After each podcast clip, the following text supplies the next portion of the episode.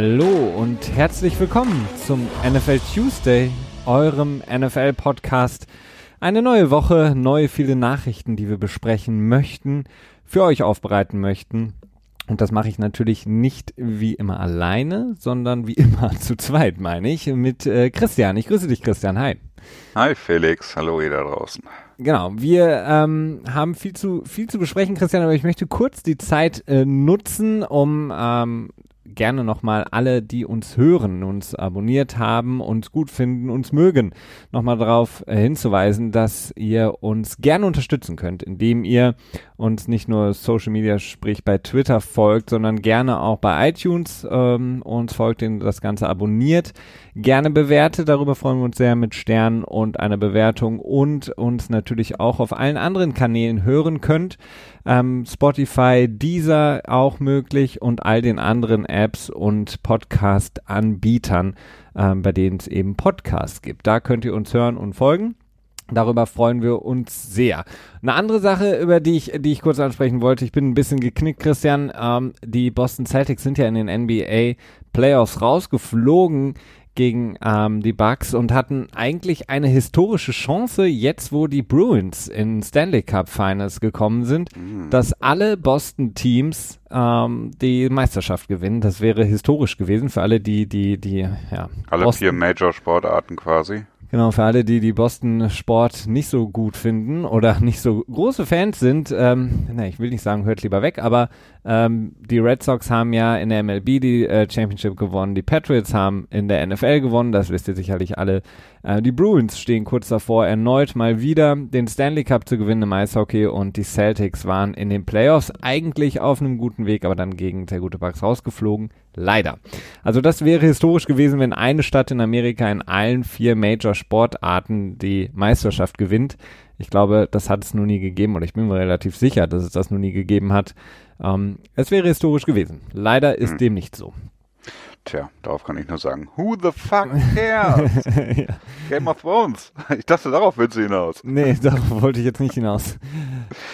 Das heißt, du kaperst hier den, das, das, das Intro des Podcasts mit, äh, mit Basketball. Was hat denn Football schon mit Basketball zu tun? Ich, nein, ich habe zwei völlig verschiedene ich Dinge. Hab, ich habe erstmal das, äh, das Intro gekapert, um alle darauf hinzuweisen, dass wir uns sehr freuen, diesen ähm, wie immer und auch in Zukunft kostenfreien ähm, Content, den wir bereitstellen, ein bisschen zu supporten, indem eben über die einschlägigen Möglichkeiten das, das Ganze zu supporten. Wie gesagt, dieser ja, ist auch ja. neu dabei, da kann man uns ja. hören, Spotify etc. Das wisst ihr. Und dann können wir dann vielleicht auch direkt mal anschließen, wenn wir in eigener Sache Werbung machen. Äh, wir wurden auch mehrfach jetzt gefragt in der Vergangenheit, äh, wann denn mal wieder ein ähm, Patriots Podcast von uns rauskommt. Äh, für alle, die uns schon länger hören, die unsere sozusagen unsere Podcasts abonniert haben, denn wir haben ja verschiedene Projekte. Ähm, die wissen, dass wir einen ähm, Patriots-zentrierten Podcast ähm, gemacht haben ähm, über einen gewissen Zeitraum. Das Ganze hatten wir so ein bisschen ausgesetzt aufgrund ähm, ja, der freien Zeit vor allen Dingen ähm, in der NFL und dadurch, dass es dann bei dem Team, dem Patriot selber nicht so viel zu berichten gab, dann hatten wir so ein bisschen die Problematik mit Robert Kraft. Da mussten wir uns selber intern häufig besprechen, haben in langen Diskussionen darüber gesprochen, wie wir das machen werden. Ähm, haben jetzt aber gedacht, dadurch, dass unsere Spezialfolgen ja auch jetzt ähm, so gut wie abgeschlossen sind, dass wir jetzt sagen, okay, die freie Zeit, die wir nur nicht ganz, Entschuldigung, Christian, aber die freie Zeit, die wir haben und äh, natürlich nicht wissen, was wir sonst machen sollen, werden wir natürlich wieder nutzen, den äh, Patriots Podcast äh, wieder so ein bisschen aufleben zu lassen. Das heißt, wir werden ab der kommenden Woche eine neue Folge und dann wiederum ähm, relativ regelmäßig weitere Folgen bringen über die New England Patriots für alle, ähm, genau, die sich jetzt doch vielleicht die Ohren zugehalten haben. Wir gehen weiter. Die Spezialfolgen sind noch nicht abgeschlossen, Felix. Die sind noch nicht ganz abgeschlossen. Wir, wissen, wir wissen bloß noch nicht, was das nächste Thema ist. Nein, aber die abgeschlossen insofern, als dass die, die, die grundlegenden äh, ja. Infos, die man braucht, wenn man noch nicht so das viel Ahnung hat von der Liga, von der NFL, von dem Geschehen drumherum, von Verträgen, Salary Cap, Ligastruktur, Free Agency, wenn man da noch nicht so viel Ahnung hatte, da ist dieser Bereich auf jeden Fall von uns abgedeckt worden. Insofern ist ähm, sozusagen das Grundgerüst an Wissen, was man benötigt, um die Liga zu verstehen, in all diesen Spezialfolgen, die ihr bei uns finden könnt, abgedeckt. Ähm, da wir jetzt so viel über die New England Patriots auch schon gesprochen haben, angekündigt haben, Christian, bleiben wir doch dabei, Julian Edelman MVP des äh, letzten Super Bowls, den die Patriots 13-3 gewonnen haben gegen die LA Rams, hat eine neue Zwei-Jahres-Verlängerung bekommen äh, mit einem 8 Millionen Signing-Bonus und 12 Millionen garantiert. Ähm, damit ist er wahrscheinlich, dadurch, dass er jetzt ja auch schon etwas älter ist für einen Slot-Receiver, wahrscheinlich für den Rest seiner Karriere an die New England Patriots gebunden, was bei einer, bei, bei, ja, bei der Person Julian Edelman jetzt auch nicht wirklich überraschend ist, ähm, denn er verkörpert ja, auch so ein bisschen so den Patriot Way, er verkörpert so ein bisschen auch ähm, das häufig kritisierte, unangenehme Boston Sportsmanship und äh, das ganze Masshole-Getue und ähm, deswegen ist er wahrscheinlich auch sehr, sehr happy, dass er bei den Patriots bleiben kann. Die Patriots sind sehr, sehr happy ähm, auf dieser Position, die ja immer noch so ein bisschen schwach besetzt ist, beziehungsweise noch sehr viele Fragezeichen sind, obwohl viele Spieler hinzugekommen sind, jetzt ähm, ihren Super Bowl MVP nochmal binden konnten. Längerfristig, als es Tom Brady momentan ist. Ja, das ist ähm, ganz interessant, ähm, dass er jetzt quasi länger unter Vertrag ist als Brady. Bei Brady gibt's immer wieder Berichte darüber, dass er äh, angeblich kurz vor einer Vertragsverlängerung steht, dass im Prinzip schon das Grundgerüst äh, längst ähm, ja äh, feststeht, dass er das mit Robert Kraft quasi ausgehandelt hat. Es wurde irgendwann mal berichtet, dass im März war das, glaube ich, dass er auf einem äh, Privatflug irgendwie mit Robert Kraft diese ganzen Sachen ausgehandelt hat und der Vertrag quasi eigentlich schon steht und nur noch nicht eingepflegt wurde, wie auch immer, ob das jetzt stimmt oder nicht. Ähm, ich glaube nicht, dass, dass man sich um die Situation von Tom Brady großartig Gedanken machen muss, dass er jetzt quasi nach der Saison sagt, ich unterschreibe jetzt keinen Vertrag und ich suche mir noch ein anderes Team. Ich glaube, das wird nicht passieren. Ähm, das ist, glaube ich, wirklich eher so eine Art Formsache, denn ähm, ja, Brady will halt noch länger spielen. Das ist, glaube ich, außer Frage. Jetzt auch, wo Tom vs. Time äh, ein Sports Emmy gewonnen hat. Ne? Hast du es auch mitbekommen? Ja, großartig. die Facebook-Doku äh, auch gar nicht mal gegen äh, quasi schwache Competition, weil ich dachte so, hm, Sports Emmy, ja, okay, was hat er da? Ich glaube, äh, gegen die All or Nothing Serie von äh, Manchester United ist er angetreten und von ähm, auch im letzten Jahr Manchester City, glaube ich, oder? Hm, stimmt, die blauen, nicht die roten, hast recht. Mit Pep Guardiola.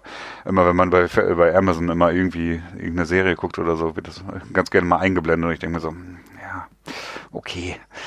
Nee, muss nicht sein. Aber ja, äh, Tom Brady, glaube ich, eher so pro forma. Das ist, glaube ich, nicht wirklich äh, fraglich. Ähm, Julian Edelman hat jetzt, ist jetzt so ein bisschen, hat einen Pay Raise bekommen, ist so ein bisschen angeglichen worden an die an die übliche Slot-Receiver-Nummer, könnte man so sagen. Ne? Also Crowder hat doch, glaube ich, auch so um die 10 Millionen pro Jahr bekommen, oder? Wer bitte? Äh, Jameson Crowder bei den Jets dieses Jahr. Ja, um den Dreh, ne? Cole Beasley hat auch keinen schlechten Vertrag bekommen, der ist jetzt ja. nicht ganz so in, dem, in der Range, aber ähm, naja, ja, bitte, du wolltest noch mehr dazu sagen, bevor ich unterbreche. Ja, zu spät. Nein, äh, insofern schon voll in Ordnung. Es ist schon erstaunlich, wie schlecht Julian Edelman bezahlt wird, denn äh, was er in dem, gerade in den Playoffs abliefert, ist enorm. Ich glaube jetzt in den 15 Spielen, die er letztes Jahr gespielt hat, insgesamt äh, die ersten vier Spiele war er gesperrt und dann die drei Spiele im Playoffs, 12 plus 3 macht 15, hat er, glaube ich, 1200 Yards oder so geschafft und äh, ja, wie viele Touchdowns weiß ich jetzt nicht mehr.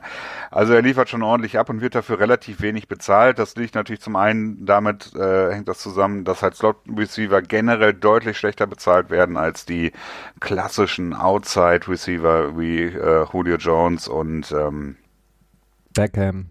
Ähm, ja, wobei jetzt klassisch, weiß ich nicht, ob die noch mit den klassischen Outside Receiver sind, ne? Aber dieser diese großen Namen, sag ich mal, ne, diese, diese Fantasy-Wide Receiver, die kriegen in der Regel nochmal deutlich mehr äh, Geld, haben natürlich auch nochmal mehr Production, aber Slot Receiver sacken halt ordentlich ab. Jetzt haben sie in diesem Jahr einen ordentlichen Paydump bekommen, äh, Pay Raise bekommen, liegen jetzt bei 10 Millionen und die Extension von Edelman äh, reiht sich auch ungefähr in dieser Range an mit äh, 10 Millionen pro Jahr. Und ähm, man muss aber auch dazu sagen, Edelman, du hast es angesprochen, relativ wenig immer generell verdient bei den Patriots, ähm, der ja auch, ja, sicher auch mal ähnlich wie Brady so ein bisschen mit, ich muss was beweisen, weil niemand hat früher an mich geglaubt, immer mit seiner Story weitergekämpft hat.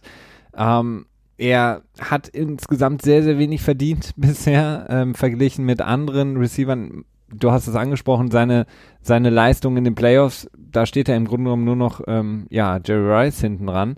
Ähm, er hat unglaubliche Leistungen abgeliefert, ist in den Playoffs extrem wichtig gewesen, auch in diesem Super Bowl Run wieder extrem wichtig gewesen und als Super Bowl MVP muss man eben sagen, ist dieser Vertrag, diese Vertragsverlängerung, diese Zwei-Jahres-Verlängerung ein unglaublich günstiger ähm, Deal, den die New England Patriots da gemacht haben. Also für, die, für das Team sehr, sehr günstig. Ähm, für Edelman, der wie gesagt wahrscheinlich da einen äh, klassischen Hometown-Discount gegeben hat, eben weil er so verbunden ist. Ähm, der hätte. Ist es nicht. Na doch, also ich meine, er ist Also, wenn man einfach nur, wenn man, wenn man sich das anschaut, was er geleistet hat, dann die schwierige Situ Verhandlungsposition im Grunde genommen für die New England Patriots, die ähm, im Grunde genommen seit anderthalb Jahren viele Fragezeichen auf der Position haben. Jetzt haben sie Chris Hogan, der unglaublich abgerutscht ist, was seine Leistung angeht, äh, weggegeben. Äh, Und jetzt haben sie so viele Fragezeichen da in dem Receiving Core und abgesehen von Julian Edelman und Philip Dorsett, den man dann vielleicht noch nennen kann, gibt es eigentlich keine Wide Receiver, von denen man weiß, was man erwarten kann. Also sie haben zwar Demarius Thomas geholt, der ein großer Name mm, war. Harry als Rookie weiß man auch nicht, was er abliefert. Ja, du hast schon nicht unrecht, Und, ne? aber es ähm, geht halt um das nächste Jahr darüber hinaus. Und Jules ist halt auch schon einen Tacken älter. Äh, und ich erinnere halt immer nur daran zurück, äh, er hat ja einmal die Füße in das Free Agency Wasser gehalten und ist Ja, da. das war noch eine andere, das war noch eine andere Zeit. Damals hat man eben gesagt, okay, Julian Edelman ist eben Produkt des Systems, was eben auch Ja. natürlich Mhm. totaler Käse ist, weil äh, im Grunde genommen kann man das Gleiche, äh, was Josh McDaniels mit Julian Edelman macht, auch in jedem anderen Team machen. Und Julian Edelman könnte im Grunde genommen die ähnliche mh, Leistung auch in einem anderen Team bringen, wenn man eine funktionierende Offense hat und einen guten Quarterback. Also ich tue mich da immer so ein bisschen schwer, auch aber Bill weiß ja auch, dass Jules nur mit Tom zusammenspielen will. Ja, deswegen das, hat er gesagt, so, das ist so ein bisschen ja, so wenn du woanders spielen willst, dann geh doch woanders hin. Eigentlich müsste, müsste, müssten sie Tom Brady ähm, extra mehr Geld geben dafür, dass er Leute wie Julian Edelman, Gronk immer so ein bisschen gehalten hat und sie gesagt haben, ich möchte nur mit äh, Tom Brady spielen. Ähm, aber wie Aber gesagt, das ist ja auch, ich meine, das ist ja auch, das gehört schon, das darf man nicht außer Acht lassen, dass Spieler, wenn die dann äh, Geld auf dem Tisch liegen lassen, bei einem wirklich so konstant erfolgreichen Team wie bei den Patriots, das ist ja nun mal nicht ein Team, das äh, nur alle drei Jahre äh, mal in die Playoffs kommt, sondern einfach permanent in den Playoffs ist, im Prinzip schon permanent im AFC Championship Game steht. Und das bietet für diese Spieler auch in dem lokalen Markt, äh, sprich Boston und New England, auch enorme weitere Möglichkeiten, Geld zu verdienen. Und das muss man schon als Spieler meines Erachtens gegenrechnen. Und dementsprechend äh, dann gucken, okay, wenn ich jetzt hier, dann lasse ich hier zwei Millionen pro Jahr meinetwegen liegen, äh, verdiene aber drei oder vier Millionen mit Endorsement, Endorsement Deals irgendwie in, in der Greater Boston, Greater Boston Area. Ähm, also ja, ich glaube, persönlich finanziell ist es für die Spieler gar nicht mehr schlechter. ja, ich glaube, Danny Amendola wird dir da widersprechen. Ähm, Ja, gut. Ja, Danny, ja. Aber wie gesagt, ich, ich glaube einfach, Julian Edelman hat ähm, da den Discount gegeben. Die Patriots sind wahrscheinlich sehr, sehr happy, dass sie ihn für diesen Preis haben ähm, verlängern können. Und er bringt ihnen einfach extrem viel, in, in, wie gesagt, in einem Receiving Core, das extrem viele Fragezeichen momentan hat. Ähm, der First-Round-Pick Ja. wissen wir nicht. Wir hatten schon andere, jetzt keine First-Rounder, aber höhere Picks, die äh, auf der Wide Receiver Position nie wirklich, ähm, wir erinnern uns an Aaron Dobson etc., Tate in den vergangenen Jahren, als man mal in der zweiten Runde oder dritten Runde einen Wide Receiver gedraftet hat, da ist Josh Boyce? Hieß er Josh mit Vornamen? ja genau. Ja, der, Ähm, von dem war ich auch sehr enttäuscht. Hatte ich damals richtig viel äh, gehofft. Von daher ein guter Deal auf jeden Fall für die Patriots, äh, Julian Edelman hier zu verlängern ähm, und er da, Kendrill Thompson. Ah. Was ist mit dem? Kannst du dich noch an den Catch von ihm erinnern? Ja. Ähm, von daher ähm, gut für, für beide Seiten, ähm, aber mit Sicherheit besser für die Patriots in dem Moment, weil äh, wenn man sich das Top Wide Receiver Money anguckt und man muss bei Julian Edelman einfach von dem äh, Money auch ausgehen, weil er eben was einfach seine Leistung und die Wichtigkeit für äh, die Offense angeht, spielt er für mich in der gleichen Liga und ähm, wenn man sich dann das Top-Markt, äh, den Top, die Top-Werte auf dem Markt anschaut, die eben in die 18 Millionen ähm, gehen, ähm, Ja. dann ist das sehr, sehr Ja, aber es sind ja keine Slot-Guys. Ne? Ja, gut, aber diese, diese Unterscheidung ist ja auch immer, ähm, wer macht wer hat überhaupt jemals diese Unterscheidung gemacht? Slot Receiver ist weniger wert als dieser klassische Outside Receiver. Ich meine, wenn man sich einfach nur die Production anguckt und die Third Down Efficiency, äh, die, weiß ich nicht, Touchdowns teilweise auch und vor allen Dingen auch ähm, ja, einfach die, die Präsenz, die man mit den Spielern hat und die Vielseitigkeit von den Slot Receivern, stehen sie für mich eigentlich nicht und dürfen sie gehaltstechnisch nicht hinten dran stehen.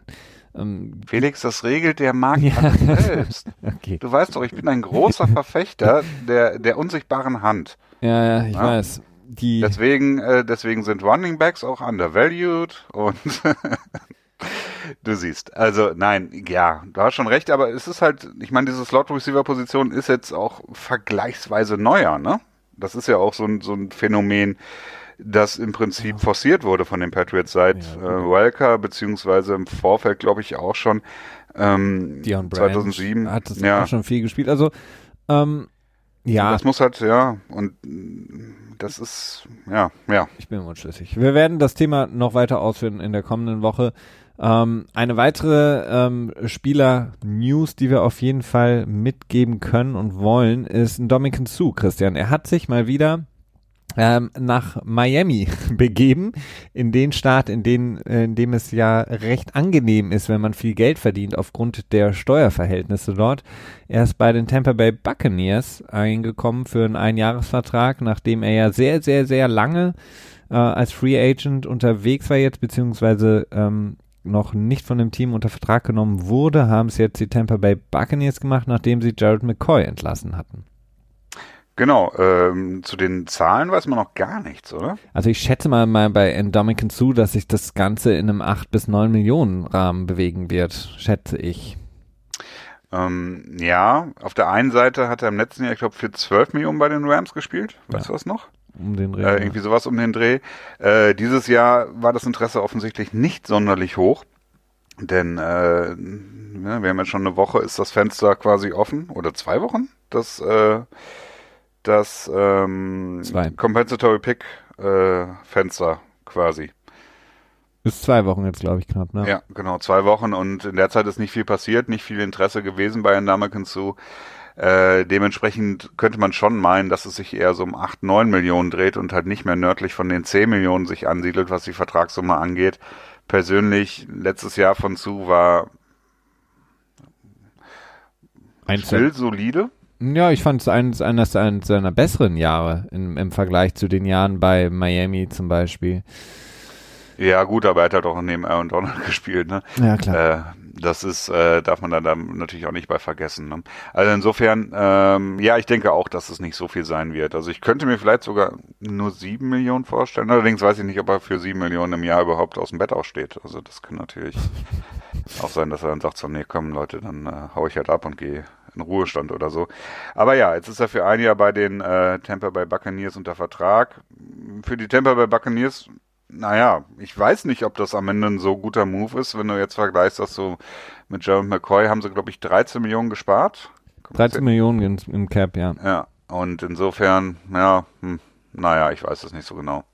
Also, Wir werden sehen. Es, es ist natürlich insofern als dass sie eben Jared McCoy entlassen haben. In erster Linie glaube ich wegen dieser 13 Millionen einfach. Ähm, Jared McCoy, der ja auch ein sehr, sehr wichtiger Faktor immer war für die äh, Tampa Bay Buccaneers. Lange Zeit eigentlich der beste Spieler in meinen Augen einer, ich, ich fand es immer so ein bisschen, so ein bisschen fragwürdig in dieser Offseason jetzt. Es wurde viel ähm, so Rauch aufgeblasen, ob Jared McCoy noch genug Wille hat, auch zu spielen, ob er ja. noch genug mhm. ähm, Drive hat, das Ganze weiterzuziehen. Und das war für mich so ein bisschen komisch aufgebauscht von Tampa Bay. Ähm, denn im Endeffekt haben sie einfach nur gesagt, okay, wir wollen 13 Millionen hier sparen und ähm, haben ihn dann entlassen. Ich finde es auch sehr strange, dass sie keinen Abnehmer gefunden haben für einen Trade. Ähm, das fand ich auch irgendwie ein bisschen komisch. Vielleicht haben die anderen Teams einfach die Notsituation von den Tampa Bay Buccaneers ausgenutzt, die einfach sehr, sehr wenig Cap zur Verfügung hatten und ich glaube auch ihren First-Round-Pick noch nicht gesigned haben. Ähm, und das Ganze hat dann da einfach dazu geführt, dass sie ihn jetzt rausgeworfen haben. Das drum, ähm, Tovabo drumherum fand ich so ein bisschen schwierig. Ähm, jetzt mit äh, Dominican zu holen sie im Grunde genommen jemanden, der ihn vielleicht, wenn es gut geht, und das hoffen sie wahrscheinlich eins zu eins ersetzen kann. Also der mit Wade Phillips ein ähnliches System äh, gespielt hat, äh, Defensive ähm, System gespielt hat bei den LA Rams. Das heißt, was das Schema angeht, können sie ihn eigentlich eins zu eins ersetzen. Die Frage ist eben nur, ob er auch vor allen Dingen so ein bisschen diese Leadership-Rolle übernehmen kann, die Jared McCoy doch auch ein, angenommen hat bei einem äh, dann jungen Team, auch bei den Tampa Bay Buccaneers in den letzten Jahren. Ähm, das ist dann die Frage, aber vielleicht schafft Bruce Arians das auch selbst als Head Coach äh, mit Todd Bowles als Defensive Coordinator, das Ganze zu handeln und sie brauchen einfach nur einen Spieler, der schematisch eins zu eins quasi das ersetzen kann, was Gerald McCoy jetzt ähm, ja hinterlässt, beziehungsweise die Lücke, die er dann gerissen hat durch seine Entlassung. Ähm, was Gerald McCoy angeht, Christian, du hast so ein paar Teams, die ähm, genannt wurden oder von denen man jetzt auch nicht großartig überrascht ist, dass sie genannt wurden als möglicher Abnehmer für Gerald McCoy.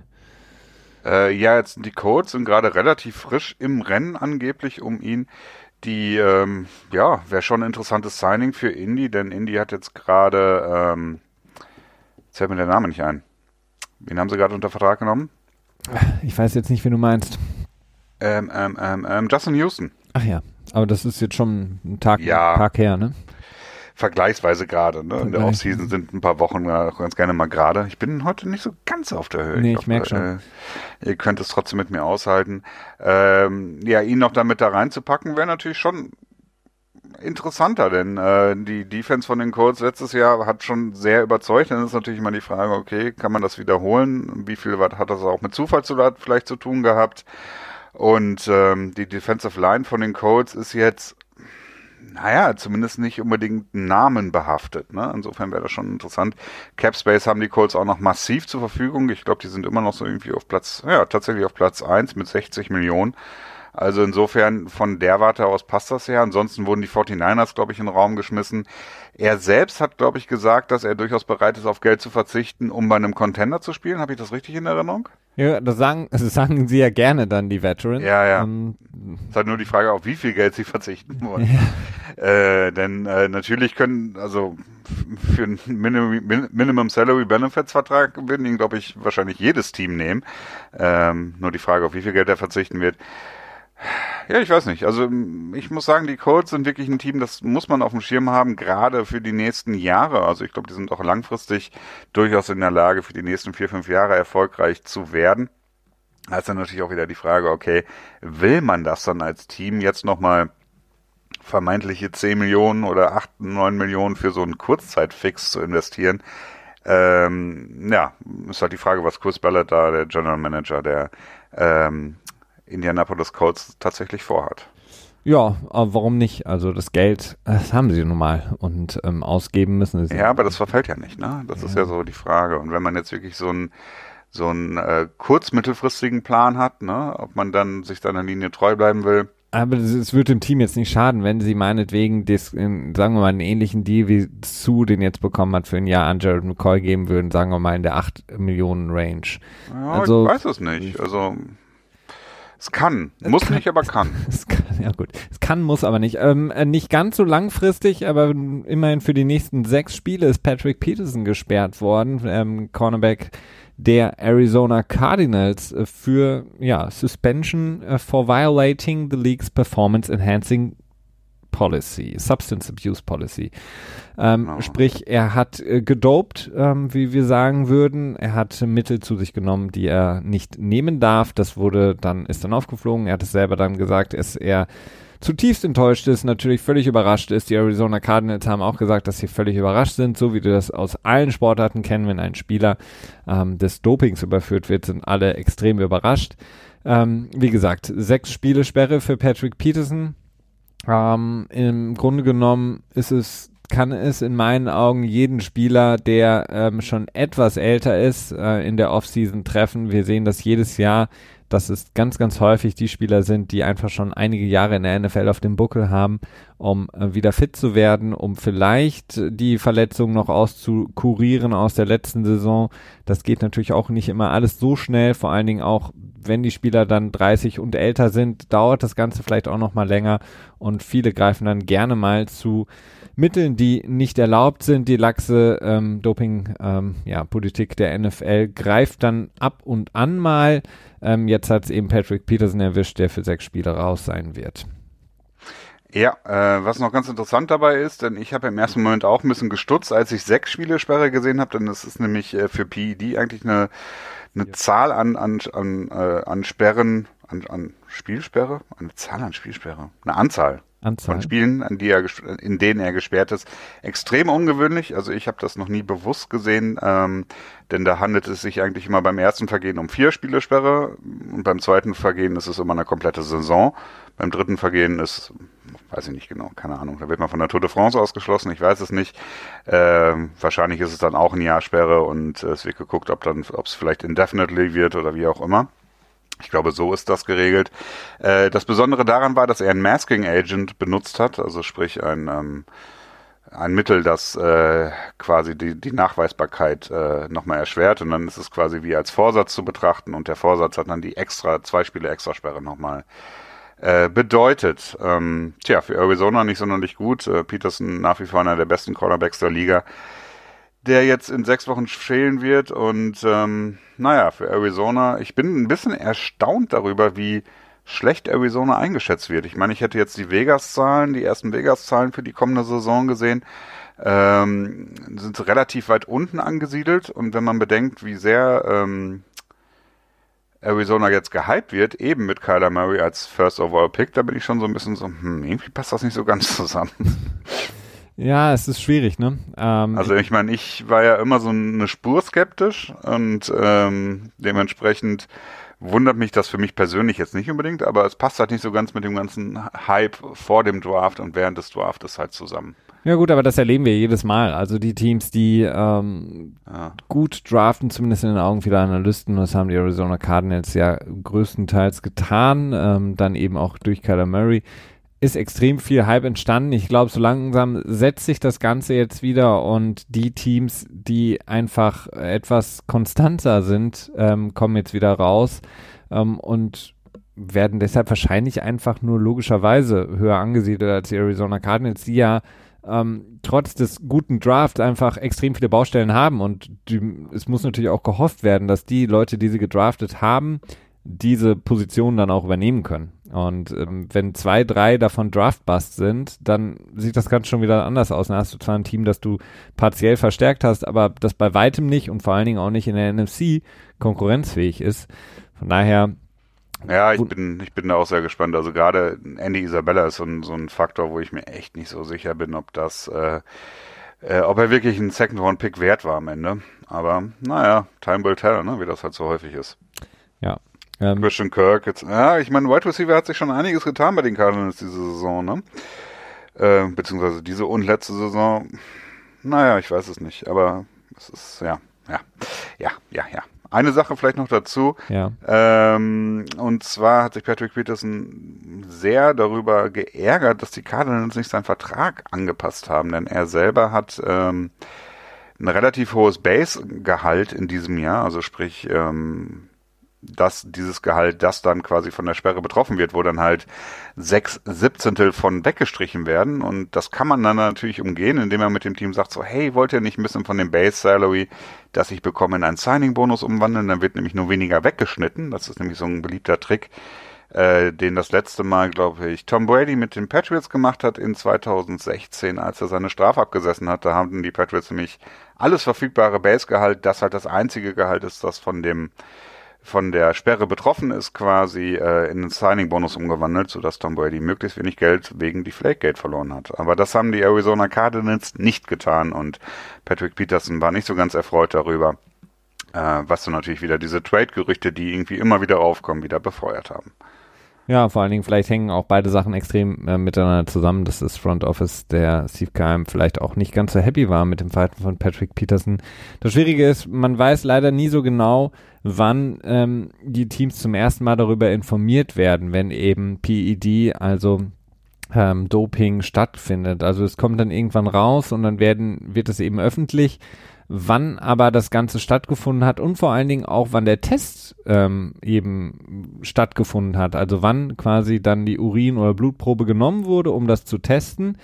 Ähm, das fehlt mir immer so ein bisschen und deswegen, das finde ich immer so ein bisschen schade, dass man das nicht weiß, ähm, dass eben nicht mhm. gesagt wird, er wurde meinetwegen beim äh, Off-Season-Training, was auch immer, vor anderthalb Monaten ähm, getestet, unangekündigt und dann hat man das festgestellt. Das, das fände ich gut, wenn man das einfach mal wüsste, ähm, weil sonst ist es immer so, kommt es dann immer äh, ungefähr so im jetzigen Zeitpunkt kommen dann immer diese Nachrichten raus und das ist dann immer so ein bisschen, okay, aber wann ist es passiert und wieso und wo, und unter welchen Umständen, das fände ich schon ganz interessant, das mal zu wissen.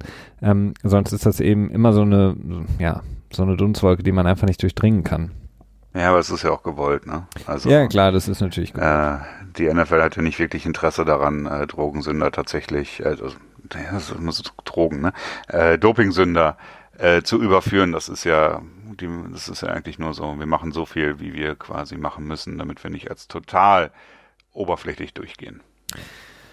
Bisschen passend zu dem Thema, die NFL und die NFLPA, also die Spielergewerk Spielergewerkschaft, Entschuldigung, haben ein äh, Komitee gegründet, ein gemeinsames Komitee, ähm, das so ein bisschen darüber beraten und arbeiten soll, so eine Arbeitsgruppe, ähm, die sich damit beschäftigt, wie man äh, Pain Management, also Schmerzmanagement ähm, in der Liga ähm, mal so ein bisschen erneuern könnte. Und da ist natürlich immer wieder, wir haben das auch schon häufig angesprochen, ähm, der ähm, Gebrauch von ähm, Cannabis beziehungsweise Cannabidoiden, nee, heißt es? Das hört sich jetzt eher an wie eine, ja. eine Rasse bei Star Trek, aber ähm, äh, auf jeden Fall das. Cannabinoide.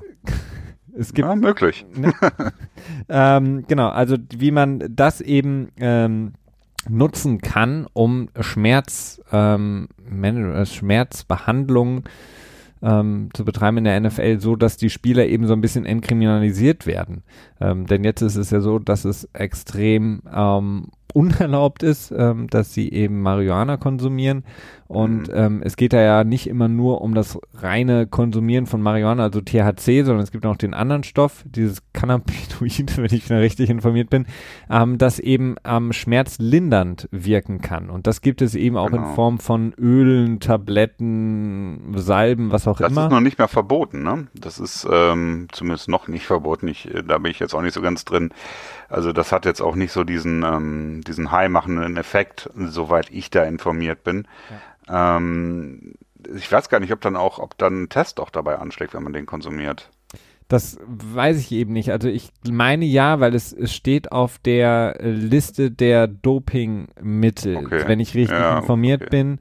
Ich meine, es gab mal eine ähm, Snowboarderin, die überführt wurde ähm, bei Olympischen Spielen, die eben dann danach auch sehr viel dagegen ähm, gekämpft hat und auch eben gesagt hat, dass das eben für Sportler und Sportlerinnen ein wichtiger Fakt ist, dass man eben diese Sachen nutzen kann, weil es geht da nicht darum, dass sie sich irgendwie ähm, äh, in die Psychose rauchen, sondern es geht einfach nur darum, schmerzlindernd zu arbeiten, ohne mhm. eben diese harten Medikamente nehmen zu müssen, die eben sonst genommen werden, um Schmerzen zu unterdrücken. Ähm, wie gesagt, also dieses Thema wird mehr und mehr interessant. Äh, die Liga kann sich davor auch nicht mehr drücken. Und ähm, ich glaube, dass zumindest der die Idee ähm, des ähm, ja diese diese Substanzen zuzulassen im Sinne von wir geben einfach die Möglichkeit Schmerzen zu behandeln ähm, würde glaube ich vielen vielen Spielern helfen vor allen Dingen eben auch in dieser Rekonvaleszenzphase wenn sie eben aus einer Verletzung rauskommen ähm, da ist, wie gesagt, die NFL und die NFLPA mit einer Arbeitsgruppe unterwegs. Wie gut solche Arbeitsgruppen funktionieren, das wissen wir alle ähm, aus eigener Erfahrung wahrscheinlich. Also das wird wahrscheinlich noch dauern. Ähm, nichtsdestotrotz ja, ein guter ein Schritt. Team toll, ein anderer macht's oder so? ja, so ungefähr. Äh, ja, ist auf jeden Fall, ist tatsächlich interessant. Also es, mich hat es insofern sehr überzeugt, weil ich immer dachte, dass die NFL dieses ganze, die Marihuana-Freigabe im Prinzip als ähm, als Verhandlungsargument bei der nächsten CBA-Verhandlung benutzen wird und damit irgendwie was anderes quasi äh, einfordert von der NFLPA, um eine Einigung zu erzielen. Jetzt sieht es im Moment tatsächlich so ein bisschen so aus, als wenn, ähm, als wenn das Ganze schon vorher freigegeben wird. Vielleicht hat einfach die NFL gemerkt, dass da die Zeiten sich geändert haben und dass sie sich dann nur noch sehr schwer gegen wehren können. Man hat es auch immer wieder gesehen mit, mit Davis Bryant und mit Josh Gordon als prominente Beispiele, die wiederholt äh, mit Marihuana quasi aufgeflogen sind, aber trotzdem deutlich verfrühter wieder in die NFL eingestiegen sind, als man es gedacht hätte. Ich glaube, beide werden in der näheren Zukunft wieder für Reinstatement äh, sich bewerben, also quasi sagen so, hey, können wir wieder mit an den Start kommen. Ähm, ganz anders, als es noch vor fünf Jahren war. Da war das viel, viel, viel, viel, viel strikter. Deswegen schon interessant. Also es wirkt einfach so, als wenn die Zeiten sich zu sehr geändert hätten, als dass die NFL sich dann noch quer stellen kann.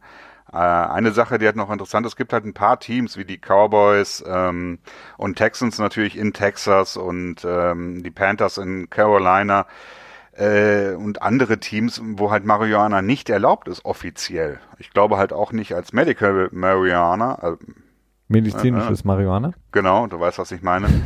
äh, wie die das handhaben, denn die können ja zumindest nicht offiziell das Ganze in ihrer Facility als ähm, Schmerztherapie machen. Na, die können ja quasi ja, die können ja einfach nur sagen, ja, macht zu Hause, macht, was ihr machen wollt, ne, so ungefähr nach dem Motto, aber zieht uns doch nicht mit rein. Ähm, das macht es natürlich jetzt auch nicht so unbedingt ganz einfach, so ein offizielles Ding damit zu fahren. Ja. Ähm, Gerade so Staaten wie, äh, wie Georgia zum Beispiel, wo dann die Falcons sind, äh, meiner Erfahrung nach sind die sehr rot, sehr, sehr rot und äh, auch was mit Abortion, was da gerade abgeht in den USA. War das nicht sogar auch Georgia? Ähm, mhm. äh, Pro-Choice und Pro-Life, wie, wie auch immer. Äh, da weiß ich nicht, wie schnell dann das auch auf Staatenebene quasi umgesetzt wird und dann, das könnte schon ein Problem werden. Ja, wie gesagt, also das, was ich verstanden habe in dieser Thematik, ist einfach, dass diese beiden Stoffe, die äh, normalerweise in dem Marihuana drin sind, eben dieses THC, was eben auch diesen Effekt hat, ähm, dass es eben auf deine Psyche geht, ähm, und eben dieses, dieser andere ähm, Stoff, der einfach diese, dieses Art, diese Entspannung bringt und eben auch diese Schmerzlindern bringt, ähm, gibt es einfach schon und wird auch in der Medizin ja häufig genutzt, um eben genau dieses, äh, diese Wirkung zu erzielen. Und wenn man das einfach freigeben würde, äh, würden jetzt natürlich nicht unterstelle ich jetzt einfach mal böse gesprochen, Matthias Bryan vielleicht davon abhalten, Marihuana äh, Gras zu rauchen, aber es würde vielleicht vielen anderen Spielern helfen, von diesen chemischen Drogen wegzukommen, die eben auf ähm, lange Sicht all ihre inneren Organe stark schädigen, um eben innerhalb der Saison und auch nach Verletzungen und etc. zurückzukommen. Vor allen Dingen auch in der Behandlung von ähm, Gehirnerschütterungen innerhalb der Saison, ähm, damit besser umzugehen. Ähm, denn da muss die Liga einfach sagen, okay, das muss unser Hauptinteresse sein, dass die Spieler, die verletzt sind, auch wieder zurückkommen können. Und dass die Spieler, die wir ähm, als ähm, ja, Marketingfiguren nutzen möchten, mit denen wir sehr viel Geld verdienen, dass die möglichst lange in der Liga sind. Und dass wir irgendwann vielleicht diese durchschnittliche, ähm, jetzt hätte ich fast Lebenserwartung, aber die durchschnittliche Zeit in der NFL eines Spielers von äh, dreieinhalb Jahren etwas anheben können, im, ähm, dadurch, dass wir ihnen eben gestatten, so wie das auch in vielen mhm. anderen Nicht-Sportbereichen der, der Fall ist, ähm, dass wir ihnen gestatten und sagen, hier, du kannst diese Tabletten nehmen, das Öl, was auch immer, äh, und ähm, dann eben deine Schmerzen damit so ein bisschen lindern ähm, weil eben auch viele Spieler aus dem Spiel zurücktreten, weil sie eben sagen, ich habe jetzt nicht nur Angst vor der Gehirnerschütterung, sondern ich habe einfach keinen Bock mehr innerhalb der Saison jeden Tag äh, eine Handvoll Pillen zu schlucken, damit ich trainieren kann, weil ich sonst Angst habe, dass ich meinen Roster-Spot verliere, obwohl ich unglaubliche Schmerzen habe. Und dann spüre ich die meinetwegen drei Stunden nicht, äh, wenn ich in der Facility bin. Wenn ich dann zu Hause bin, halte ich es gar nicht mehr aus. Also das ist halt so ein bisschen so dieses, die, die Schwierigkeit. Ja. ja. Wobei die Frage ist, ob die NFL daran wirklich Interesse hat oder ob die NFL nicht nur daran Interesse hat, dass ähm, quasi ein, äh, ein nicht abreißender Strom an jungen Spielern wieder in die NFL kommt. Denn äh, ist jetzt in einigen Bezirken, ich weiß nicht, sogar auch, auch schon auf Staatenebenen in den USA so, dass ähm, äh, Kontaktfootball quasi erst ab der Highschool erlaubt wird oder erst ab 12, 13 Jahren erlaubt wird, vorher nur noch Flag Football. Teilweise gibt es auch Bestrebungen, komplett Football aus der Highschool zu verbannen und dann halt nur noch äh, No-Contact-Sport rauszumachen, also nur Flag Football, erst wenn die äh, jungen ähm, Heranwachsenden dann quasi ins College kommen, dass man dann erst quasi anfängt. Und das ist so eine Sache, die äh, schon Thema ist in den USA und äh, die mit Sicherheit der NFL auch Sorgen bereitet, denn wenn dann irgendwann dieser, ja, die Talentauswahl von den jungen Spielern deutlich, ähm, der Pool halt kleiner wird, ne, dann wird's, glaube ich, wirklich problematisch, wenn halt so auch dieser Narrativ schwenkt. Problematisch, Christian, sieht es ja momentan auch ähm, bei den Jets aus. Was kannst du uns da Neues berichten? Welche Entwicklungen gibt es da? Wir haben letzte Woche darüber gesprochen, als GM entlassen wurde, Adam Gaze. Ähm, die Stories danach übrigens nach unserer Folge sind im Grunde genommen immer noch weitergegangen und haben das befeuert, was wir auch angesprochen haben, eben diesen großen dieses große Zerwürfnis ähm, zwischen Gaze ähm, äh, oder Adam Gaze und McCagnon die sich auf Teufel komm raus nicht leiden wollten, beziehungsweise Adam Gaze ausgeschlossen wurde von Entscheidungen des Front Office und Adam Gaze dann wiederum versucht hat, den äh, General Manager auszuschließen. All das ähm, hat ja dazu geführt, dass McKagan weg ist. Wie sieht's jetzt aus, Christian? Welche Namen kursieren? Welche Entwicklungen hat es gegeben? Eine quasi, Adam Gates wurde ausgeschlossen aus, aus vielen, aber nicht allen Scout-Meetings quasi. Äh, und der war dann so erbost, dass er bei dem Draft, also im War Room, wie es dann immer so schön heißt, seinen Stuhl äh, aus dem Kamerablickfeld rausgedreht hat. Also er hat sich demonstrativ weggesetzt und weggedreht, und dass er nicht an die Wand geguckt. Das so genau weiß ich nicht. Hat ihm, hat ihm so ein Hütchen aufgesetzt und gesagt, du musst jetzt auf den, in die stille Ecke. Genau. Ist auf jeden Fall nicht in dem Hype-Video, das die Jets produziert haben, quasi äh, mit dabei, nicht im Bild sichtbar. Ähm, ja, es werden unheimlich viele verschiedene Namen jetzt immer geführt. Nachdem es äh, letzten Mittwoch, als wir darüber gesprochen haben, war Daniel Jeremiah so der heiße Kandidat äh, jetzt wurde äh, Peter Schrager wohl in den, in den Ring geworfen, allerdings nicht als GM, sondern als äh, Consultant, quasi als äh, Berater für die Jets, damit sie die richtige Person finden. Ich persönlich halte von Peter Schrager nicht wirklich viel. Ich finde, er ist so, der driftet mir zu stark in so diese Stephen A. Smith, äh, ich schrei rum äh, Rolle rein. Also das äh, ist so mein, meine Meinung A. dazu. Smith wäre doch äh, großartig. Ich weiß nicht. Also Pressekonferenz mit Stephen A. Smith als neuer GM. Ja. Wenn erstmal die versammelte Journalistenbrigade da zusammenstaucht und anschreit und äh, so einen 30-Minuten-Monolog hält. Tja, er sollte mal lieber als General Manager zu den Knicks gehen, so wie er die ganze Zeit Ja, er ist großer Fan der Knicks. Sehr traurig.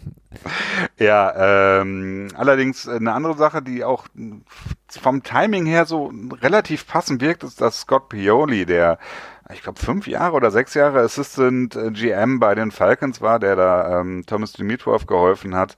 Hat auch Patriots-Erfahrung, ist äh, quasi ein ganz früher Weggefährte von Bill Belichick gewesen. Dimitrov äh, ja auch bei den Falcons. Äh, und äh, er ist jetzt quasi von dem Posten zurückgetreten, ähm, hat das irgendwie begründet, dass das halt irgendwie so an der Zeit war quasi. Aber jetzt wurde er natürlich dann auch wieder als GM gehandelt. Im Prinzip weiß man bei den Jets im Moment einfach noch nichts. Und äh, es würde mich allerdings auch nicht wundern, wenn, wenn die Johnsons einfach auch nichts wissen würden. Könnte Ganz sein. vorsichtig gesagt. Scott, Scott Pioli war vorher, bevor er da zu den Falcons gegangen ist und da so ein bisschen den Assistant gespielt hat für äh, Dimitrov. Die beiden kennen sich, wie gesagt, aus Patriots Zeiten schon sehr, sehr lange. War er GM in Kansas City ähm, hat damit also auch Erfahrung, ist so ein bisschen auch jetzt mal, wenn man jetzt mal von Jeremiah, äh, Daniel Jeremiah absieht und Peter Schrager, ähm, wirklich jemand, der Erfahrung auf dem Gebiet hat, diese Position schon mehrfach bekleidet hat. Ähm, und ähm, daher von dem Timing her passt es, würde es Sinn machen. Ähm, die Frage ist aber, was Adam Gaze will, denn so wie Adam Gaze oder beziehungsweise wie es berichtet wird aus New York, ist ja Adam Gaze derjenige, der am Ende entscheidet, ähm, denn er hat gesagt, nur ich entscheide, beziehungsweise die Jets haben wahrscheinlich auch Angst, dass wenn sie ihm jetzt irgendjemand anderen vor die Nase setzen, ähm, dass es dann die gleichen Probleme geben könnte. Ähm, ja, Adam Gaze ist, ist, ist ein bisschen schwierig. Also er macht keine gute Figur. Ähm, er, die, die Art und Weise, wie er über Spieler spricht, wir haben das in Miami schon gehört, als er Parker unbedingt traden wollte und das nicht mhm. funktioniert hat, jetzt eben über Le'Veon Bell gesprochen hat.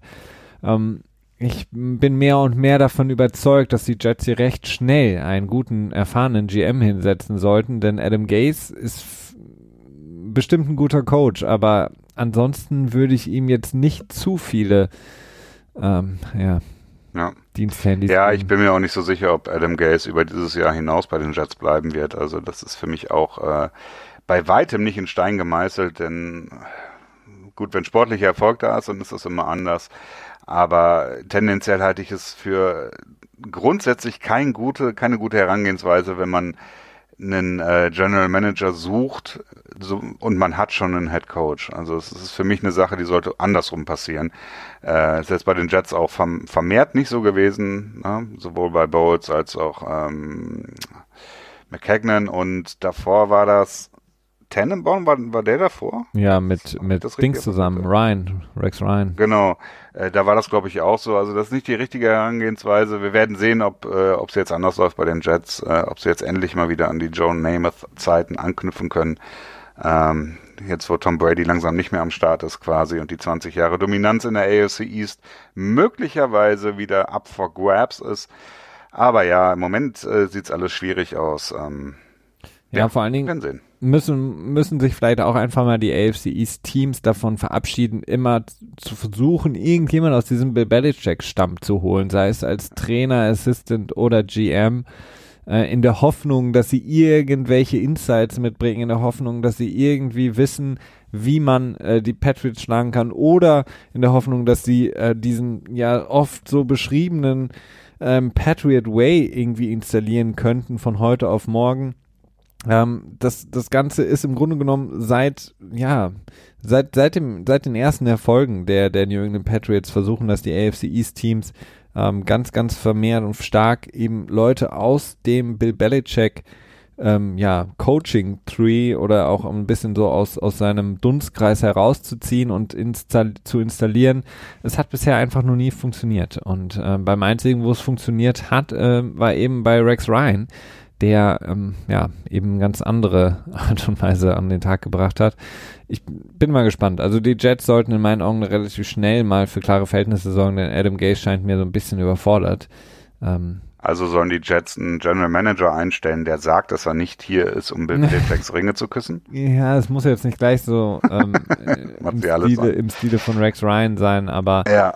ähm, irgendwie ja. Irgendwie sowas. Also, dass Michael Lombardi noch nicht gehandelt wurde, ähm, wundert mich auch ein bisschen. ich glaube, der wird einfach von keinem ernst genommen. ich habe wirklich das Gefühl, dass er komplett unten durch ist bei allen.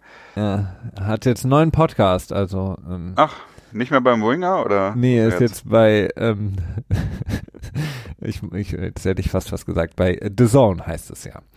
Ähm, Ach so, ah, stimmt, das hast du mir erzählt, ich habe schon wieder vergessen. Ja, ja. Ähm, ich habe mich sehr amüsiert äh, über, über, viele, über viele Sachen da, aber das äh, tue ich bei dem Sender häufig. Ähm, kommen wir zu ähm, noch zwei anderen Themen, Christian. Äh, Regeländerungen waren auch mal wieder Thema. Die großartige Judy Batista hat äh, zum Beispiel getwittert, dass ähm, der Vorsitzende des Competition Committee ähm, gesagt hat, er wurde von, oder das Komitee wurde von Roger Goodell so ein bisschen gechallenged, ähm, eine Änderung herbeizuführen oder auszuloten für die Overtime Rule. Wir erinnern uns natürlich ähm, nicht zuletzt, ähm, wir hatten es im Super Bowl mit den Atlanta Falcons und den Patriots, dann wieder mit den Patriots jetzt im letzten Jahr gegen Kansas City, als eben der neue MVP, der Superstar Patrick Mahomes nicht mehr die Chance hatte, zurückzuschlagen.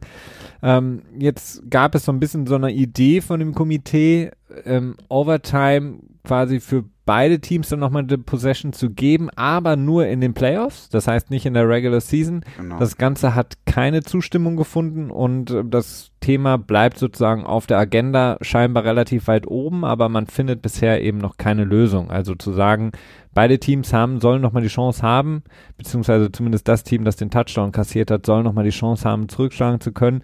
Ähm, wie gesagt, nur in den Playoffs, dieses, ähm, dieser Vorschlag wurde bisher abgelehnt. Ja, ist vertagt worden, also oder verjährt worden, aber das ist dann heißt dann was anderes. Also aufs nächste Jahr geschoben. Äh, das wird noch ein bisschen dauern. Das ist ein Proposal gewesen von äh, Kansas City selbst.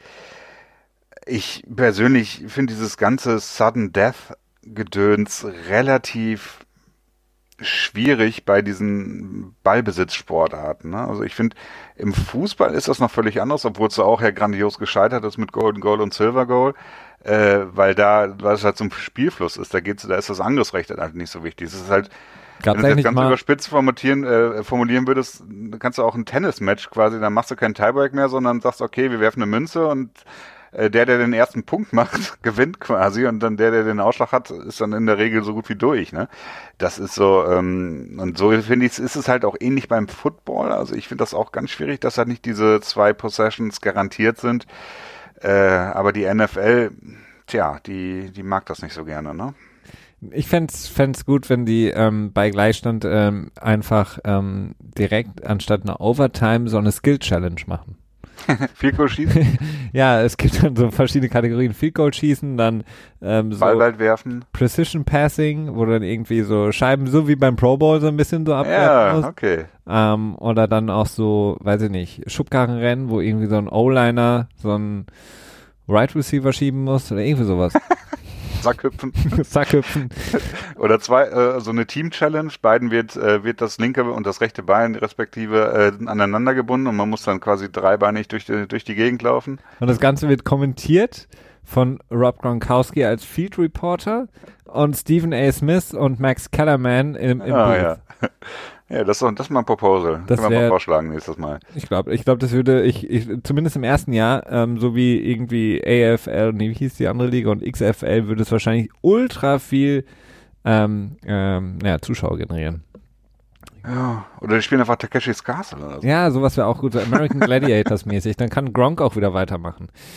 Ja, stimmt. Der wird, der wird dann auch Gladiator und schießt mit seiner komischen äh, Schaumstoffpistole, steht dann da irgendwie auf so einer Empore, ne? Genau.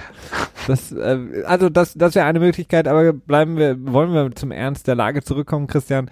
Ich weiß es nicht. Also ich glaube, dass das Ganze wird äh, nicht in absehbarer Zeit passieren, dass wir da eine Änderung haben. Das heißt, wir werden weiterhin. Als absehbar nächstes Jahr? Nee, wenn ich sage absehbar, dann meine ich bei der NFL zwei bis drei Jahre. Ähm, Also es hängt für mich sehr stark damit zusammen, ob es jetzt in diesem Jahr, in der Saison 2019, 2020, ähm, nochmal so eine Situation in den Playoffs gibt. Wenn es sie nicht gibt, also wenn kein Playoff-Spiel in die Verlängerung gehen wird, äh, dann wird es auch keine Regeländerung geben. Aber wenn es dann nochmal sowas gibt, wo quasi zwei gehypte Teams und die beide auch ähm, Super Bowl-Aspirationen haben und wenn dann, dann deswegen eins rausfliegt, dann wird es wahrscheinlich passieren. Ja, und dann würde ich aber genauso, und es ist mir dann auch völlig egal, für welches Team es dann im Endeffekt gut ausgeht, sagen, beide Teams haben halt einfach durch den Münzwurf erstmal entschieden, wer das äh, Angriffsrecht hat und das andere Team hat und so wie Kansas City auch äh, in dem Spiel die Möglichkeit gehabt, die Patriots zu stoppen. Und das haben sie in der zweiten Hälfte Ja. auch häufiger mal geschafft und deswegen ähm, Ja, aber das, Das- das, funktioniert, ich, das Argument, ja, doch, Das das, Argument Klassiker. funktioniert. nee, finde ich eben nicht, weil es ist eben, das würde halt funktionieren, wenn äh, Defense und Offense gleich stark sind. Ne? Und aber das sagst du ja auch andauernd und auch völlig zu Recht, dass halt die Defense immer weiter benachteiligt wird, weil sie immer weniger Kontakt haben dürfen. Äh, und seitdem halt die Defense so benachteiligt ist und es sowieso so eine, so eine offensivfreudige Liga, Liga geworden ist, funktioniert dieses Argument halt eben nicht mehr zu sagen, okay, dann halte sie halt auf. Ja, zu, zu, zu Teilen gebe ich dir auf jeden Fall recht. Aber ähm, ich meine, wir spielen ja trotzdem noch ein Spiel mit Offense, Defense und Special Teams. Ähm, und wenn wir jetzt einfach sagen, gut, klar, die, die, die Defense wird benachteiligt in vielen Regeländerungen, die wir sehen. Und jetzt, ähm, wir können ja gleich nochmal über Pass Interference sprechen, da gab es ja auch nochmal was Neues zu. Aber insgesamt ist es trotzdem noch äh, immer noch das gleiche Spiel wie vor wie viele Jahre haben wir jetzt 100 Jahre NFL? Wie vor 100 Jahren. Also du hast Offense, Defense und Special Teams und alle drei ähm, Bereiche sind gleichermaßen wichtig für den für das Spiel, für den Sport und für die Mannschaft und äh, die Mannschaft Ja, aber dann könnte ich auch argumentieren und zu sagen, okay, wir machen im Fußball kein Elfmeterschießen mehr mit abwechselnd, sondern wir werfen nur eine Münze und ähm, der erste Treffer äh, gewinnt, denn sowohl Torwartspiel als auch äh, Schießspiel ist Teil des Fußballs. ja, ich, ich weiß es nicht. Also das ist mir zu, Überspitzt, sehr überspitzt. Ja, das ist sehr überspitzt. Also ich, Ja. ich, ich, ich verstehe auf jeden Fall deinen Punkt und ich, ich ähm, verstehe auch auf jeden Fall die Leute, die, die Fans dann in dem Moment oder auch generell die Liga, die sagt, okay, das ist irgendwie unfair. ähm, dann soll man einfach ähm, der Defense wieder so ein bisschen wieder zurück, knapp zehn Jahre, ähm, ihr wieder ein bisschen mehr erlauben. Dadurch ja, ich auch wieder für. Ja. Und dann, aber insgesamt muss ich halt einfach sagen, du, die Teams sollten halt einfach ihre ihre Mannschaft dementsprechend aufbauen, dass ihre Defense auch stark genug ist. Und der Super Bowl ein, zwei Wochen später hat das genau gezeigt, ähm, dass du äh, zwei Teams hattest, die beide extrem gut waren in allen drei Bereichen des Spiels. Die Rams jetzt in der Offense, na, deutlich weniger, aber insgesamt auch über die Saison gesehen, äh, zwei Teams, die in allen drei Bereichen des Spiels extrem gut spielen konnte, weil sie eben auf alle drei Bereiche auch dementsprechend Wert gelegt haben. Und Kansas City hat das eben nicht getan. Und da bin ich halt, ich weiß es nicht. Also ich finde halt einfach, die Defense kann halten und ich meine, wenn, weiß ich nicht, wenn, wenn im vierten Viertel noch, noch 1,30 zu gehen sind und die Offense hat den Ball, dann sagen ja auch nicht alle, das ist jetzt total ungerecht, weil ähm, die lassen jetzt die Zeit runterlaufen und ja, erzielen dann, weiß nicht, noch ein Field Goal oder ein, oder ein Touchdown. Ich meine, dann könnte man, könnte man jedes Mal sagen, ähm, das ist jetzt irgendwie ungerecht, weil wir haben jetzt nur noch mhm. die Defense. Dann kann man sie auch irgendwann ganz ja. abschaffen und wir, wir spielen wirklich nur noch Offense gegen, ähm, keine Ahnung, gegen auf Zeit oder so. Ja, das ist nicht ganz unrecht. Das ist schon, irgendjemand hat mir das mal gesagt. Ich weiß gar nicht mehr wer. Äh, nee, irgendjemand hat gesagt, warum denn das, das als Zeitspiel nicht als negativ empfunden wird im Football, wenn du quasi Kneel Down machst. Ja. Denn es ist ja im Prinzip einfach ganz stumpf Zeitspiel. Ähm, aber es ist voll okay. Und im Fußball äh, ne, oder auch in vielen anderen Sportarten empfindet man Zeitspiel als äh, grenzwertig unsportlich, ne? Ja. Also finde ich schon, finde ich schon spannend, dass das da im Football so komplett äh, ähm, tja, akzeptiert ist quasi. Ähm, naja, ich, ich finde das halt einfach, erinnere dich an den Super Bowl gegen die Falcons zurück. Als die Patriots den Münzwurf gewonnen haben, hat da irgendjemand dran gezweifelt, dass die Patriots nicht den Touchdown erzielen? Nee, aber du könntest auch genauso gut sagen, wer das, hätte das Spiel noch, sagen wir mal, hätten sie einfach noch in der, in der regulären Spielzeit für drei, zwei, drei Minuten mehr gehabt, wäre es auch relativ klar gewesen, dass die Patriots das Spiel gewinnen, weil Atlanta einfach fertig war und auch in der Offense nicht mehr konnte. Hm. Ähm, und einfach konditionell ja. nicht mehr da war, wo sie am Anfang des Spiels waren. Das heißt, ja. hätte das Spiel einfach noch ein bisschen länger gedauert. Klar, dieser Münzhof ist halt ein Problem, natürlich. Das ist halt dann eine Entscheidung, die auf Glück basiert und eigentlich nicht. Einfach ein Televoting einführen, welches nicht mehr Anrufe bekommt. ja, genau sendet jetzt eine SMS mit Go Pads an die, keine Ahnung, was, was ist 5500 oder sowas? Gibt es solche Nummern? Ich weiß es nicht. Äh, tut's besser nicht. Also es ist kein Aufruf. ähm, äh, ja, ja komm. ich weiß nicht. Also was hältst du denn davon, wenn man das so ein bisschen wie im College macht und sagst, okay, äh, abwechselnd die Ball an der 20 Yard Linie? Gar nichts. Das finde ich, das finde ich zum Beispiel gut. Ich, halt, ich halte generell nicht sowas aus, was vom College kommt, weil äh, ist mir generell generell das ganze College-System so okay. Äh, das ist dann halt so ein bisschen wie Elfmeterschießen, weißt du? Ja. Und ähm, weiß nicht, das, das ähm, Problem dabei ist sicherlich, dass das Verletzungsrisiko deutlich erhöht wird. Ne? Aber ja, gut, wir werden sehen, was dabei rumkommt. Äh, aber ich das finde, war gar nicht mal die wichtigste Neuerung, Nachricht zu den Regeländerungen. Ach so oder? Nee, du hast recht. Ich hatte noch einen guten Vorschlag, aber das äh, führt jetzt ein bisschen, äh, wird jetzt ein bisschen abstrus. Mach bitte weiter mit Pass Interference. Genau, Defensive Pass Interference, Offensive Pass Interference. Stand jetzt war ja, dass äh, im Prinzip äh, es komplett ähm, challengebar wurde und eben auch in den letzten zwei Minuten der jeweiligen Hälfte äh, Teil der Booth Review wurde, sprich, dass von oben runter äh, angerufen wurde, wenn quasi was überprüft werden sollte. Jetzt wurde davon offensichtlich zurückgerudert, denn äh, es soll jetzt eben nicht mehr Teil der Booth Review sein, sondern auch noch Teil der Coaches Coaches Challenge werden in den letzten zwei Minuten der jeweiligen Hälfte was auch extrem wackelig ist äh, und für mich zeigt, dass äh, die wirklich festgestellt haben, meines Erachtens, dass es in jedem Spielzug gibt es Pass Interference, genauso wie es in jedem Spielzug quasi Holding gibt, was wir ja auch schon häufiger mal thematisiert hatten. Es ist halt immer nur eine Frage der Schwere der Interference beziehungsweise des Holdings und ähm, tja, vielleicht auch ein bisschen, wo der Ball hingegangen ist, wie relevant es war, wie der Schiedsrichter es in dem Moment auffasst. Äh, auf jeden Fall soll es jetzt so werden, dass die, ähm, das Committee, das sich darum kümmert, äh, selber Verfügungsgewalt hat, wie sie das ändern werden. Und im Moment sieht es so aus, dass es so ändern werden, dass in den letzten zwei Minuten der Hälfte beziehungsweise der Overtime es nicht Bestandteil der Booth Review wird und Coaches quasi selber ihre Challenges bereithalten müssen.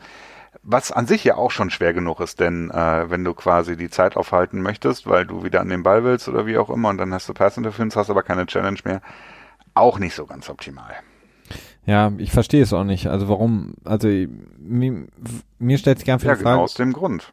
Weil einfach zu viel Pass Interference stattfindet und wenn du das quasi Auto-Review machen würdest, dann würde quasi wahrscheinlich äh, jedes zweite, jeder zweite Spielzug äh, Build Review geben. Ja, wahrscheinlich.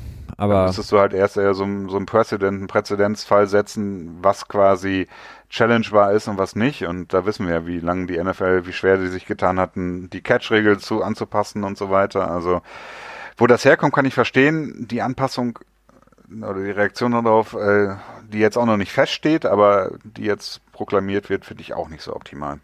Glaubst du, es wird das Spiel beschleunigen? Äh, nein.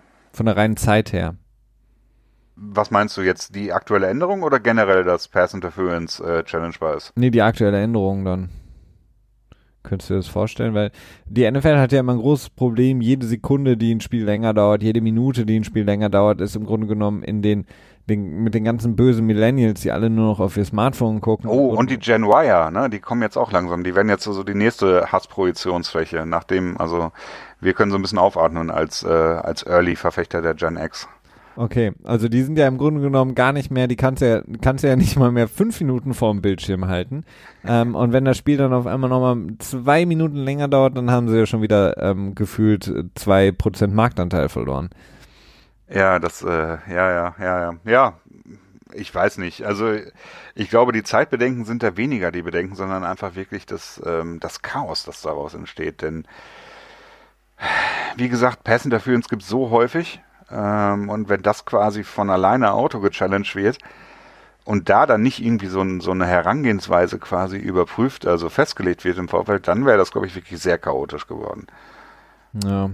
Also man sagt, okay, ähm, nicht bei jedem Zipperlein quasi einschreiten, sondern nur bei wirklich viel so ungefähr. Ne? Ja, ich finde es halt, ich, ich finde es generell schwierig. Also wie gesagt, ich, ich bin, ich wäre dafür einfach die ähm, für die Coaches alles ähm, zu challengen. Also die Coaches sollen die Möglichkeit haben, wirklich alles zu challengen. Ähm, und aber bei gleicher Anzahl der Challenges und gut ist. Und ja, aber dann hast du ja wieder das Problem, dass alles, was, äh, was challengebar vom Coach ist, ja auch automatisch, automatisch Booth Review wird in den letzten zwei Minuten. Ja, ja. Dann wäre quasi jedes Holding das in den letzten zwei Minuten stattfindet, würde dann automatisch zu einer Booth Review führen und das würde ja, aber wie, aber das, das, ja, das, das funktioniert ja eigentlich nicht, oder? Das müsste ja bedeuten, das würde ja bedeuten, dass, dass du generell innerhalb der zwei Minuten alles, jeden Spielzug dir anschauen müsstest. Oder wer, ja, das würde, ja, ja. Wer, ja, ja, würde, ja. wer entscheidet ja sonst, dass, dass man sich das jetzt anguckt, äh, den Spielzug, aber den nächsten nicht, so ungefähr. Also. Ja. Nee, das würde dazu. Also meines Erachtens wird es eher dazu führen, dass diese Booth Review äh, wegfallen wird, diese in den letzten zwei Minuten. Mhm. Ähm, auf Dauer. Denn äh, andersrum kannst du es nicht angehen. Ne? Und dann müsstest du eher hingehen und sagen, okay, Leute, ihr bekommt, äh, vielleicht bekommt ihr eine dezidierte Challenge für die letzten zwei Minuten einer jeden Hälfte oder so, ne? Dass du sagst, okay, Booth Review entfällt komplett das Challenge-System bleibt so, wie es ist. Ihr bekommt zwei Challenges. Wenn ihr alle beide richtig habt, bekommt ihr noch eine dritte dazu. Und zusätzlich habt ihr jeweils in den letzten zwei Minuten eine extra Challenge, die ihr aber auch nicht außerhalb und auch nicht danach noch benutzen könnt. Weißt du? Und mhm. das dann als Kompensation dafür, dass die äh, Booth Review in den letzten zwei Minuten wegfällt. Wow, ja, es, es ist ähm, ja, es ist äh, das ist das ist dieses so. ganze Gedöns mit diesem mit diesem äh, Rattenschwanz, der sich da hinterherzieht, ne? Also diese ganzen Regeländerungen, die du hast, was dann danach damit passiert, ne? Und wir, wir erinnern uns an, wie viel im Grunde genommen relativ triviale ähm, und recht leicht zu verstehende Regeländerungen an Chaos hervorgerufen haben. Diese Sachen werden extrem viel Chaos verursachen, denn wir haben so viele Coaches, die jetzt noch nicht mal damit klarkommen, wann sie einen Timeout nehmen sollen, wann sie challenge, wann sie was challengen sollen, ähm, wo ist ihre Challenge Flag und vor allen Dingen auch, ähm, kann ich das überhaupt challengen oder nicht? Also ich meine, oder einfach aus Trotz werfen. Ja, klar, manche machen es auch einfach aus Trotz, weil sie die die Aufmerksamkeit des Referees haben wollen. Aber ganz häufig ist es auch so, dass sie total perplex sind, dass sie das jetzt nicht challengen konnten. Also ähm, plus dann eben die Regeländerungen, die wir jedes Jahr haben.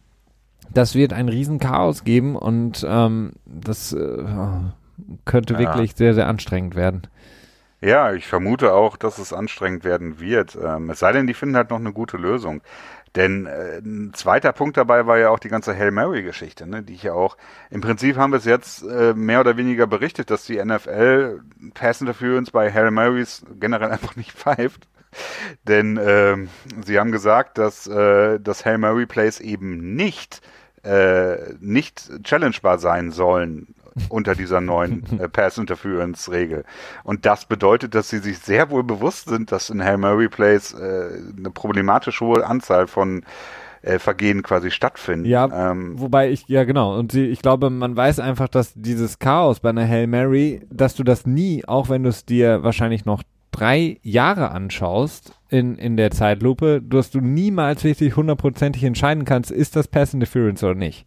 Oh doch, ich glaube, das ist sehr einfach möglich. Nee, aber ich aber glaube, die wollen aber einfach du hast eben manchmal nicht einfach nicht den Kamerawinkel, um das zu sehen. Ist da jetzt vielleicht jemand hinten dran, der den am Trikot zieht oder so? Und wenn drumherum fünf Boah, Leute stehen, das siehst du kaum. Das mag sicherlich bei einem Teil der, der Fälle der Fall sein, aber im Großen und Ganzen ist es ziemlich offensichtlich, dass aber bei wir uns doch an die Hail Mary, viel Hail Marys von von von äh, äh, Green Bay und Seattle und so die Sachen da ähm, das ist, ist ich finde es schwierig. Vor allen Dingen, du müsstest ja wirklich alles, was dann sich in der Endzone abspielt, das ist ja im Grunde genommen so ein kleiner, ähm, wie beim Basketball, ähm, ähm, so ein kleiner Kampf unterm Korb. Ähm, wenn, bevor der Ball geworfen oder während der Ball in der Luft ist, ähm, wie sie sich dann alle so ein bisschen hin und her rempeln und jeder versucht, die beste Situation äh, oder die beste Position für sich zu ergattern das, das müsstest du alles dann be betrachten und äh, schauen, ob. Nee, das, das ist ja wiederum okay. Ich meine, jeder Spieler, sowohl Offense als auch Defense, hat ja ein Recht oder das gleiche Recht zum Ball zu gehen. Das ist ja, äh, das ist ja dann keine, keine Interference mehr. Interference wird's halt dann, wenn du halt den Arm versuchst äh, reinzugreifen oder jemand runterziehst oder sowas, ne? Und das hast du meines Erachtens äh, praktisch wahrscheinlich in 80 Prozent aller Hail Mary äh, Fälle dass so ein Vergehen da stattfindet. Ja, du hast die. Aber wahrscheinlich auch so viele Offensive und Defensive, dass sie sich alle negieren würden und man es nochmal probieren würde und dann wird ein Spiel wahrscheinlich äh, bis in alle Ewigkeit ja, weitergehen. Du hast eine, du hast eine Interference, sobald der Ball in der Luft ist, ne? Und wenn ich dich dann, wenn ich dich dann irgendwie wegschieben würde, dann wäre das eine Interference. Und selbst ja, wenn der Ball erst drei Sekunden später ankommt, weil er eben ewig lang in der Luft ist. Naja, das glaube ich ja eben nicht, weil du, wenn jetzt beide schon in der Endzone dann stehen, meinetwegen, nehmen wir an, das ist ein Defensive Back und ein Wide Receiver, und beide stehen schon in der Endzone, wenn der Ball geworfen wird, hm. äh, dann drehen sich ja auch beide schon um Richtung Ball. Und wenn jetzt beide zum Ball gucken, na, dann können sie im Prinzip relativ viel sich gegenseitig kebbeln, weil na, dann sind sie halt gleichberechtigt. Hm. Eine, eine dann sicherlich ein Bias für Wide Receiver, aber äh, ja, tendenziell sind sie, sind sie beide gleichberechtigt. Oh Gott, ja, das wird. Schwierig, Christian. Oh, ja, ja, ja. Ähm, lassen wir mal schnell die Sachen abhaken, die wir abhaken wollen, oder? Ja, mach das. Ähm, jetzt Rapid Fire hier. Oklahoma Duell wird verboten, sowohl, sowohl wie drei weitere Duells. Äh, ich denke mal, das war durchaus an der Zeit, dass das mal passiert. Ja. Oder? Absolut. Also Absolut, ja. Äh, Ruben Foster hat sich das Kreuzband gerissen mhm. in Washington. Ähm, ja, okay. ja. Äh, ne, ich will jetzt nicht von Karma oder so reden, aber man könnte schon so diese Vermutung haben. Was wir eben bei der Mary Jane-Geschichte vergessen haben zu erwähnen, ist auch, dass ähm, NFL und NFLPA sich darauf geeinigt haben, ein, ja, quasi Sportpsychologen verpflichtend anzustellen, die mindestens, ich glaube, zwölf Stunden die Woche mit den Spielern verbringen müssen. Okay. Finde ich generell ein ganz guter Move. Äh, etwas, das äh, in einigen Sportarten noch nicht sehr weit ist, aber in vielen Sportarten schon zu sehr positiven Ergebnissen führt. Gut, dass die NFL das jetzt auch so ein bisschen offizieller macht. Äh, Chris Long geht in Ruhestand.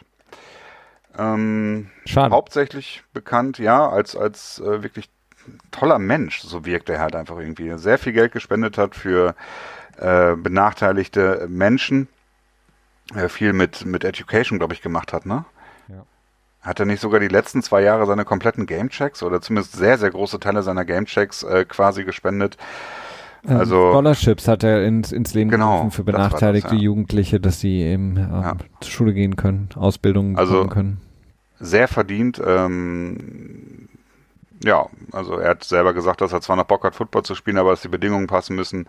Er will nicht unbedingt weg aus Philly, aber hätte in Philly nur noch eine sehr reduzierte Rolle gehabt und das wollte er nicht, weil er irgendwie selber meinte, dass er äh, quasi so einen gewissen Schwung braucht, um äh, aktiv zu bleiben und das war nicht so ganz äh, seine Sache. Ähm, ja, wollen wir die Ezekiel Elliott Story erstmal noch so ein bisschen hinten anstellen? Er hatte ja, weil wir nicht würde, genau wissen, was dabei rumkommt und ähm, ich würde es naja. auch noch kurz abwarten, weil ja. ähm, ich auch keine Lust mehr habe, mich aufzuregen heute. Ja. Ähm, dann Jerry Hughes hat noch eine Vertragsverlängerung bekommen, allerdings wissen wir auch nicht genau, wie groß die ausgefallen ist schon, oder? Ich habe noch keine Zahlen, nein. Nee, ich auch nicht. Das heißt, die verschieben wir dann auch nochmal. Aber die Bills sind sehr aktiv. Ähm, Viele sind auch sehr zufrieden mit ihnen. Ich bin so ein bisschen skeptisch, äh, aber in Buffalo scheint sich einiges zu tun. Wir werden sehen, ob es am Ende, ob es was Gutes ist. Ich hoffe es. Man wird es ihnen irgendwie gönnen, weil sympathisch ist das Team insgesamt. Und ähm, gut. Findest du die Bills Mafia? Ja, ich weiß nicht, weil, also der Name habe ich nie verstanden, aber ähm, insgesamt das Team ja. Ja. ja. Ähm, die Ownership ist äh, auch etwas, wo ich sage, okay, äh, und ähm, von daher kann man es ihnen eigentlich wünschen. Problem ist halt einfach, ich traue nur nicht so ganz ähm, dem Quarterback. Von daher ja, ist das ist auch noch so eine, so eine Frage, wie, wie weit sie kommen werden. Aber ansonsten, man denkt es ja häufig von den Bills, die häufig sehr, sehr gute Sachen machen, auch in der Free Agency. Ähm, manchmal sehr, sehr viel auf ähm, ausgeben. Unter Ryan war das so, ähm, jetzt etwas ähm, einen milderen An Ansatz fahren. Man kann es ihnen einfach nur wünschen, weil talentierte Teams haben sie eigentlich immer, gute Defense haben sie immer. Ähm, muss nur endlich mal auch ein bisschen was Zählbares bei rauskommen. Ja, Buffalo war für mich immer so ein absolutes ähm, ja, No-Name-Team. No ich weiß es nicht, denen hat irgendwie immer eine Identität gefehlt, finde ich. Ach so, ja. Also in Form eines, ja, meistens Franchise Quarterbacks oder halt auch ein Franchise Player, ne? Das geht halt auch. Aber. Kyle Williams. Ja, aber der war halt nicht groß genug, um wirklich dann halt so ein Franchise-Player. Also groß so, im Sinne von Größe oder? Ja, ja, also im Sinne von von ähm, Appeal, sag ja, ich mal. Hm. Äh, nicht im Sinne von von äh, Stärke als Spieler so. Weil er keinen Instagram-Account hat oder warum? Mit Sicherheit. okay, wir schweifen. Keine Ahnung. Er ist halt so eine Mischung aus sowohl als Spielstärke, Spielposition und natürlich auch äh, Präsentation in den Medien. Ich glaube, das ist so ein Trifecta aus den drei Dingen, äh, die dann zusammengehen. Ne? Und Quarterback wichtigste Position, ne? dementsprechend, ne? aber kann natürlich auch ein Wide Receiver sein, wenn er, ne? und so weiter. okay. Das ist so meine, ich habe da so eine Take. Formel aufgestellt. Danke für deine, deine Rapid Fire Session am Ende. Immer gerne. Dann war's das auch für uns äh, heute. Ähm, wir, wie gesagt, kommen in der nächsten Woche natürlich wieder äh, mit dem NFL Tuesday und wir kommen dann auch endlich mal wieder mit dem Petspot. Das heißt, für alle Patriots-Fans könnt ihr euch schon mal freuen. Besprechen wir all das, was passiert ist. Und ansonsten bleibt mir noch zu sagen, eine wunderschöne Woche und wir hören uns nächste Woche wieder. Macht's gut. Bis dahin. Ciao.